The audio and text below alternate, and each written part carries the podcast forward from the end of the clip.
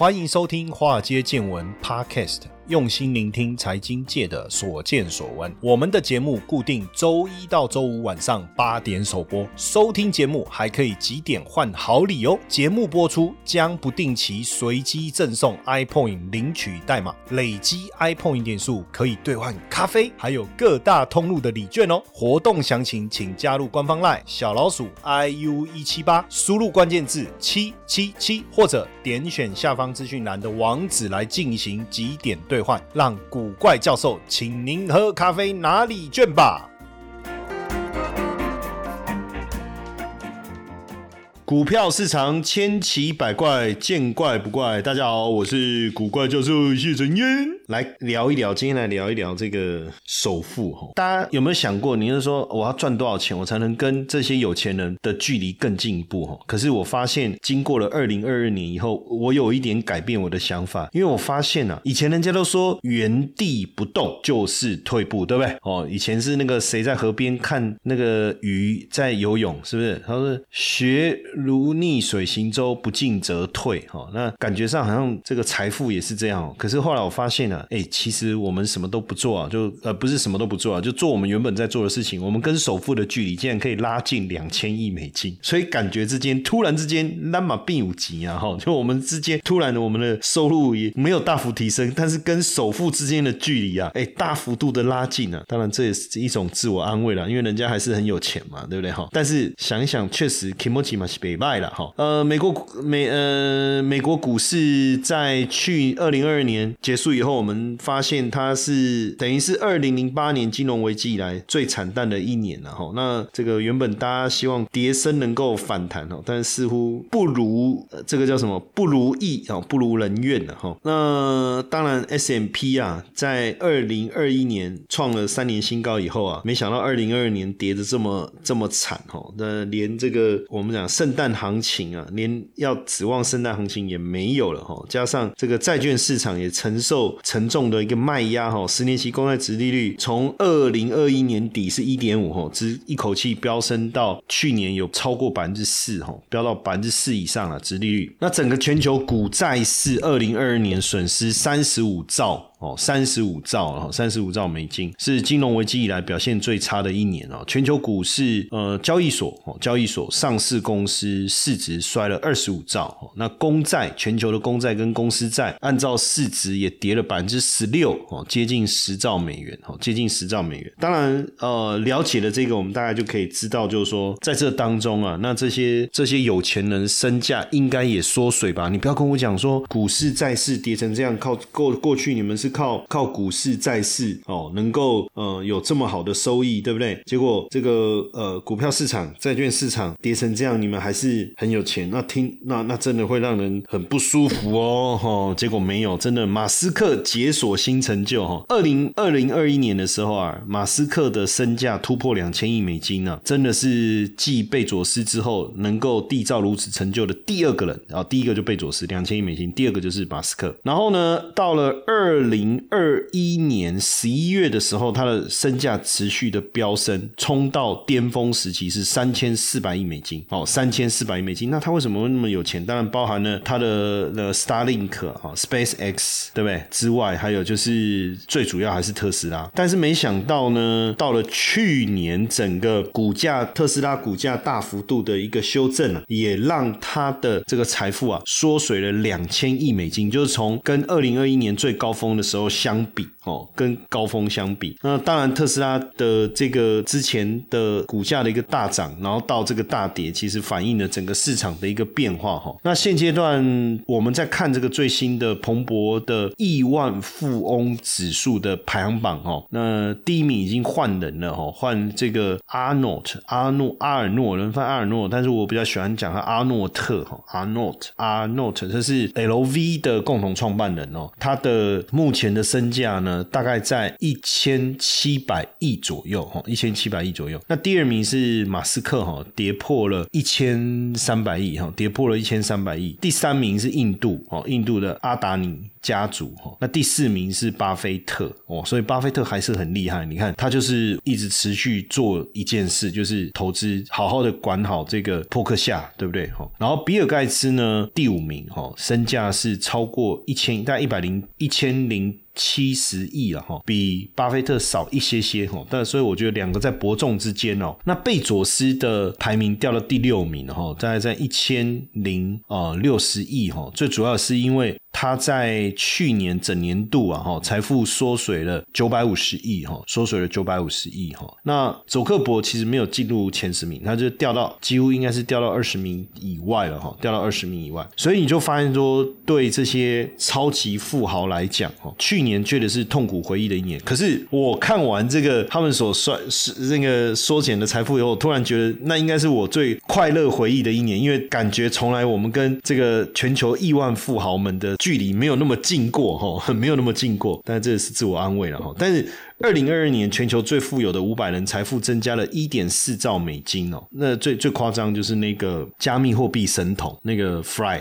佛里德哈，就 S B F 哈，涉嫌诈欺，对不对？那当然，马斯克也因为不光特斯拉、Twitter 这件事情，让自己财富缩水了哦，大幅度的一个缩水。所以缩水最多的是谁？其实就是马斯克哦，缩水幅度超过一千三百亿。那佐克伯哦，他的财富哦大缩水，缩水了百分之六十五哈。马斯克缩水了百分之五十以上啊，贝佐斯也大概四十几趴了哈。这几个富豪，所以靠股市的，可是我觉得对他们来讲，他应该也不。不会太过担心啊，因为他还是很有钱嘛。因为就我刚才讲，你说贝佐斯财富缩水了四十几趴，可是他现在的财富还有还是有超过一千一千亿美金呢。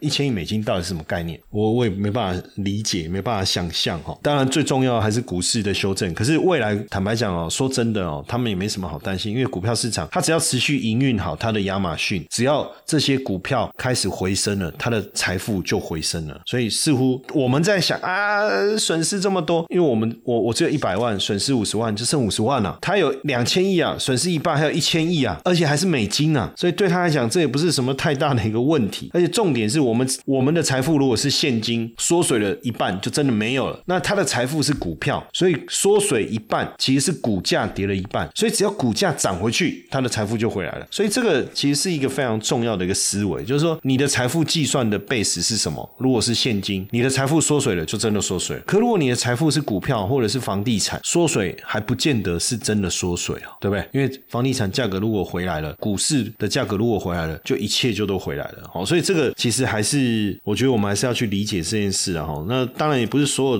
都缩水啊，像这个印度的阿达尼，他还有比尔盖茨，呃，还有像这个巴菲特，其实财富并没有什么。太大的一个变化哈，没有什么太大的变化。那只是说大家很好奇，说哎，这个第一名这是 L V 的老板取代了这个马斯克成为这个首富啊，而且这个差距还在持续的拉大。因为如果往以股票的角度来思考，L V 的价股价去年跌不到十趴，但是特斯马斯克的特斯拉股价跌幅就大了。那如果说特斯拉股价继续跌，然后 L V 的股价都没有跌的话，那这两个的差距还是会持续的扩大哦，还是会持续的扩大，还。是会持续的扩大。那当然，大家这这个其实三十年来的富豪排行榜啊，首富一直以来都就是那几个人。什么意思？在过去三十年，最富有的、最富有的，一直以来就是那几个。你看贝佐斯哦，虽然排名掉下来，可是其实他还是有钱人。比尔盖茨。巴菲特，巴菲特，其实这大概就是你能想，就就这几个人了哈。呃，富比士在一九，大家都在想说这个排行榜哈，我们也在想哈，富比士在一九八七年进行第一次全球亿万富翁的排行榜，当时全球有一百四十位亿万富翁哦，那时候的第一名是谁？日本的企业家叫提一名，我不知道大家知不知道这个人，西武铁道集团哦，西武铁道集团当时他的资产是两百亿美金，那时候日本也在泡沫经济嘛，所以他的财富。也就是房地产啊、零售业务啊，房地产堆高了，当然他也身价就水涨船高了。一九九一年的时候，另外一个日本企业家、房地产大亨叫生态吉朗，那时候呢，他的财富是一百五十亿美元，好，一百五十亿美元。后来当然也也也在一九九一年、一九九二年成为世界上最有钱的人。那提一名在一九九三年的时候又夺回宝座了，哦，但是二零零四年违反证交法，哦，日本的证券交易法，哦，虚报母公司的持股被起诉，那之后，呃，西武集团又被勒。东京证交所勒令下市，当然这个首富就消失了，因为你没有股票了，就我刚才讲，你的财富就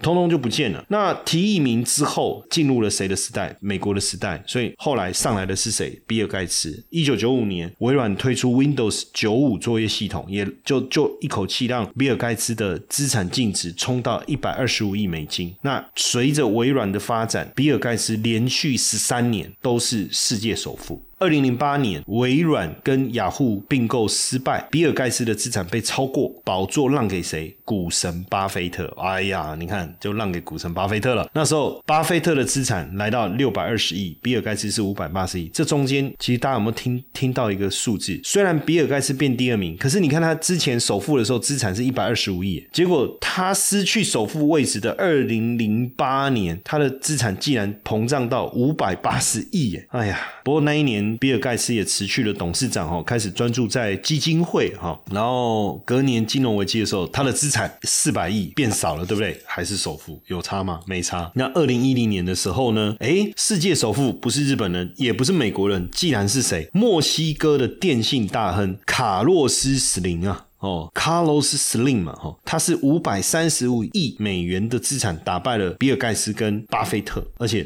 连续四年都是首富。到了二零一四年才又被比尔盖茨超越，哈。到了二零一六年的时候，哎，当时的排行榜上有一个短暂的首富，哦，只有当两天了，哈。那是谁？就是 Zara 哦，西班牙 Zara 西班牙品牌，它的创办人哦当上首富。所以坦白讲，如果不计算那个连续性的话哦，一直最富有的人是谁？哎，真的是比尔盖茨。他在首富的位置待过十八年哦，十八年。那所以其实我在讲说首富大概就是那几个人嘛，比尔盖茨啊，然后贝佐斯啊，巴菲特啊，哈这样。你也是跟我一样每天都要喝一杯咖啡的人吗？那每天来杯洗脑的咖啡就。像充电一样，有时候一杯不够，再来一杯，再一杯。可是喝越多，不见得提神哦，反而影响睡眠哦。那直到我发现这个好东西——纯青低音咖啡啊，独家六道功法哦，天然降低咖啡因，每杯只有三十七毫克的咖啡因，随时喝不心悸，不干扰睡眠，可以享受咖啡因的好，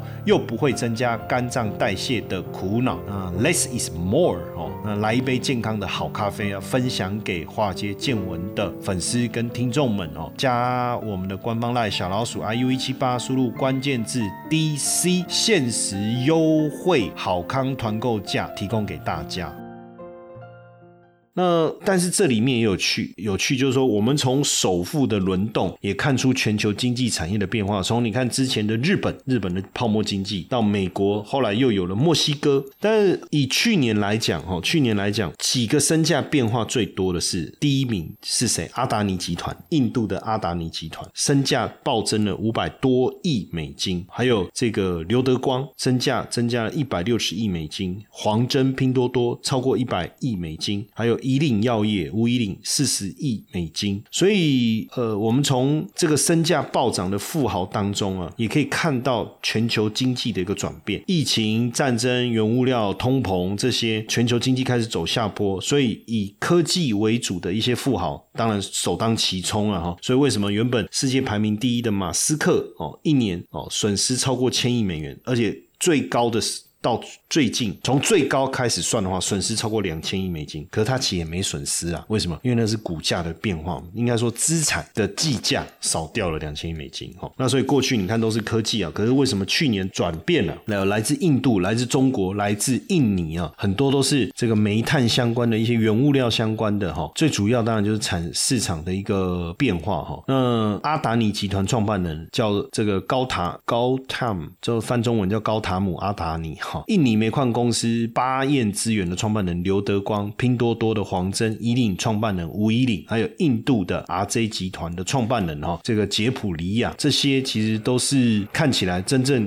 跟科技有关的，大概只有黄峥了哦，只有黄峥。阿达尼现在也算是前几大富豪嘛，目前是全球第三大嘛，仅次于 LV 的阿尔诺以及特斯拉的马斯克哈。但阿达尼的集团范围真的很广啊，包括能源啊、水泥啊、房地产啊这些啊，也有收购了电视台，所以它现在已经是印度大到不能倒的一个巨型企业啊。集团旗下有上市公司有七家哦，过去五年其中有五家哦，过去五年的股价竟然可以成长超过六倍，有三家甚至超过十倍。所以当然了，你拥有这些股票哦，随着股价的大涨哦，身价它也就暴增了哈。那去年呃，煤炭本来是被视为夕阳产业，可是全球原物料大涨，天然气缺乏的情况下，当然大家能想到的还是煤煤炭呐，所以也让巴彦资源的股价飙了十倍哦。突然也就让这个创办人刘德光啊，身价也暴增了一百六十亿。所以他本来身价只有二十六亿哦，暴增了一百六十亿以后啊，身价来到一百八十六亿，成为印尼的第二大富豪，真的是很猛。所以呢，常常讲啊，赚钱不是一块一块慢慢的省下来，赚钱是突然之间你就就变富豪了哈。那唯一靠低价公司成为科技界，就是靠低价公司唯一入列就拼多多了哈。拼多多那不仅气嘛，他就大家就就是靠低价嘛，所以也也也也让他跨冲上来哈。那还有这个以岭药业哈，主要是就是卖那个莲花清瘟哦，莲花清瘟，莲花清瘟就贡献了以岭药业一半的营收哦，股价今年就暴增了百分之五，应该说去年暴增了百分之五十哦，暴增了百分之五十。那 RJ 集团是印度的跨国集团哦，横跨这个饮料啊、餐饮啊、医疗保健等等哦，哎，然后这个旗下有百事事可乐的最大的瓶装厂哦，股价也涨超了超过一倍。那当然，另外一个就是说，我们看到首富这个 LV 的共同创办人哦，为什么奢侈品哈，就是跟奢侈品有关？全球奢侈品百大哈，全球前一百大的奢侈品哈，其实在这几年的表现都非常非常的好。所以简单来讲，所以为什么我们在讲有钱人不会受到景气的影响这件事情，又再度的证明了哈。那真的是给我得一秒哈，LV 的奢侈品的销销售额是第二名的两倍以上哦，第二名的两倍以上，这个就更更猛了哈。那全球的奢侈品确实似乎已经走出了疫情的一个阴霾哈。当然，过去大家在讲奢侈品的时候，会觉得在中国应该是最主要，也没错了哈。可是因为之前中国清零政策的关系，当然让奢侈品在中国市场惨遭滑铁卢哈，惨遭滑铁卢。不过，今年或许可以慢慢的回温，因为中国人还是有钱就是任性嘛。那种大妈那种那种买名牌的那种那一股劲啊，哦哦那股劲哦，真的是受不了，真的是有够猛的哈。但是这个疫情过后能不能解封以后能不能奢侈品的销售能够回温？当然我们再持续看哈。不过俄罗斯的暂停营业对这些奢奢侈品来讲确实伤得很重了哈。不过整体来讲哦，整体来讲接下来应该还是大家还是持续看好哈，持续看好奢侈。品的这个领域的一个业绩哈，尤其是在解封过后哦，解封过后，其实即便在去年哈，像去年很多奢侈品品牌，像 Dior 啊、Fendi 啊、Givenchy、Givenchy。还是吉巴奇我我记得中文它是翻纪维西哦，是不是哦？这个 LV 集团哦，跟去年同期相比，其实呃业绩都是持续的增长百分之二十以上了哦，所以今年韧性应该是还是非常非常大的哈。甚至我们在讲说那个各行各业都受到影响，像 Hermes 公布它的营收啊，去年第三季的营收，嗯，照样增长百分之二，超过百分之二十，而且他们今年各线的产品可能都会加价百分之五到百分之十。坦白讲，他们的包包一个几十万呢，上百万的都有哈。那涨个那个一点点，对有有钱人来讲，你买得起一个一百万的包包，谁会花一百万去买一个包包，对不对？所以，所以他，你觉得他还会在意涨五趴、涨十趴吗？反而你涨更凶，他买那个包的那个干劲又更强。我就是要这这个包，因为够贵我才要买啊。哦，会不会是这样？那讲讲绕回来讲那个，我们刚才讲到世界首富哦，如果讲马斯克啊，讲贝佐斯啊，讲佐克伯，大概也没什么，或者讲这个。比尔盖茨啊，或者讲巴菲特啊，大家都熟。但这个新晋的首富啊，到底是谁？哦，到底是谁？就是这个 LV 集团的联合创办人，目前也是这个控股公司，他们的控股公司也是现在集团最大的一个股东哦。那你说他以前没有当过世界首富吗？哎，也没有哦。二零一九年、二零二零、二零二一也曾经曾经成为世界首富，可能后来就是那个排行本来就是上上下下，很多人就会说，为什么我的财富就不会上上下下？为什么他们的财富会上上下下？因为我们的财富是现金呢。当你持有一千美金，讲讲起来好悲哀，一万美金，好吧。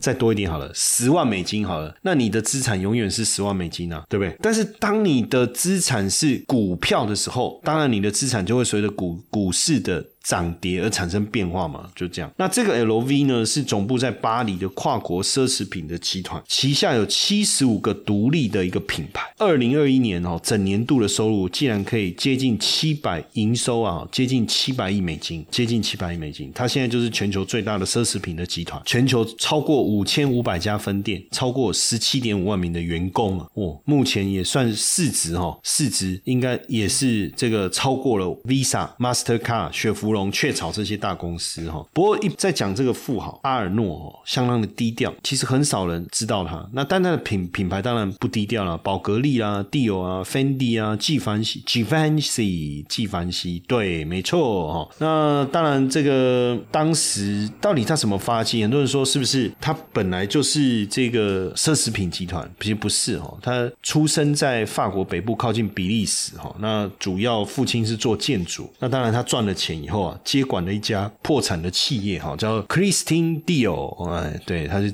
里面有这这这，他接着这个纺织公司里面有这个品牌了。那当然，他就收购了以后呢，哎，尝到甜头。一九八四年尝到甜头，后面一九八七年又收购了这个 Louis Vuitton 哦，路易斯路易斯路易威登啊，还有轩尼诗哈，然后就一直到现在。他其实在这个过程，他就是一直并购，一直并购。不管你讲恶意并购也好，或是善意并购也好，反正他就一直在做这件事情哦，一直在做这件事情。所以他会在会成为。首富哈，当然他对于商也算，因为他本身也是商业奇才。哦，其实我讲一个故事哈，就是说有一年他跟这个苹果的创办的贾伯斯碰面，两个人在聊天，这应该是一个真实的一个一个曾经发生过的事情哦。那当时这个贾伯斯就他就问贾伯斯啊，说：“哎，你觉得你的手机未来三十年，就苹果这个手机未来三十年，大家还会用你的手机？”他就说：“应该这个很难说啊，不不晓得嘛，因为科技的东西不断的在在在改变。当然你说苹果还会在，也许还在啊，但是也许他已经不出。”手机啊，因为谁知道三十年后是怎么样？他就问他说：“那你觉得我手上这一瓶香槟，因为它是它还有一个香槟品牌，这一款是一九二一年的，等于说。”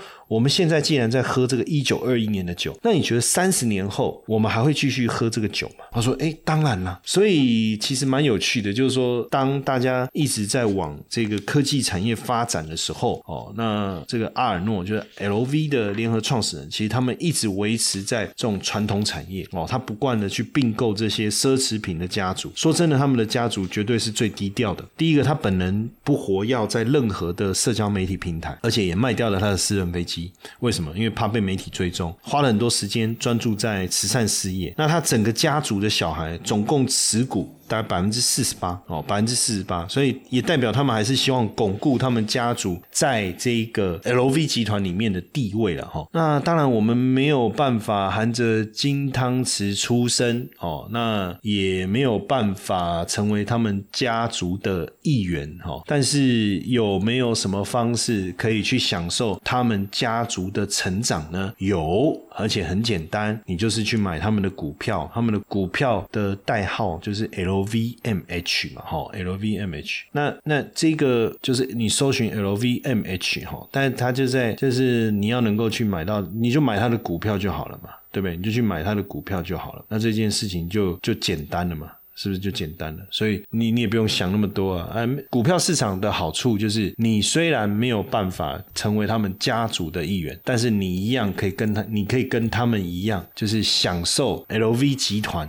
哦的增长哦，就是去买他们的股票哦，这个也是一个好方法。所以不要再这再抱怨了哦，反正啊，下面哇不可能变 L V 啊，对吧？给我引导的人嘛不可能啊，没关系啊，啊你就买他的股票就好了，对不对？所以，哎，你有没有发现交易股票，懂得股市这件事情，其实还是蛮有趣的，而且他们的股价实在是很猛。我跟各位讲哦，从这个一九九五年这样一路以来哈，一九九五年那时候股价不过二十几块美金哦，到现在它的股价已经七百多块美金了，已经七百多块美金了，而且看起来呢，应该又又要又创了这个历史历史高点哦。当然说，那现在去买它，这样会不会追高了？可能也会吧，我也不知道。但是我我我的重点在于说，我们可以靠自己的力量扭转我们的人生，就是去买有钱人家的股票，好这样，这样我们就跟他们是一样啊，不是吗？哦，他他很努力的在经营他们的公司，然后让他们的集团的股价一直涨，然后他才会变得更有钱。那我们有他的股票，不是也一样能够这个受贿吗？对不对？就这个逻辑而已。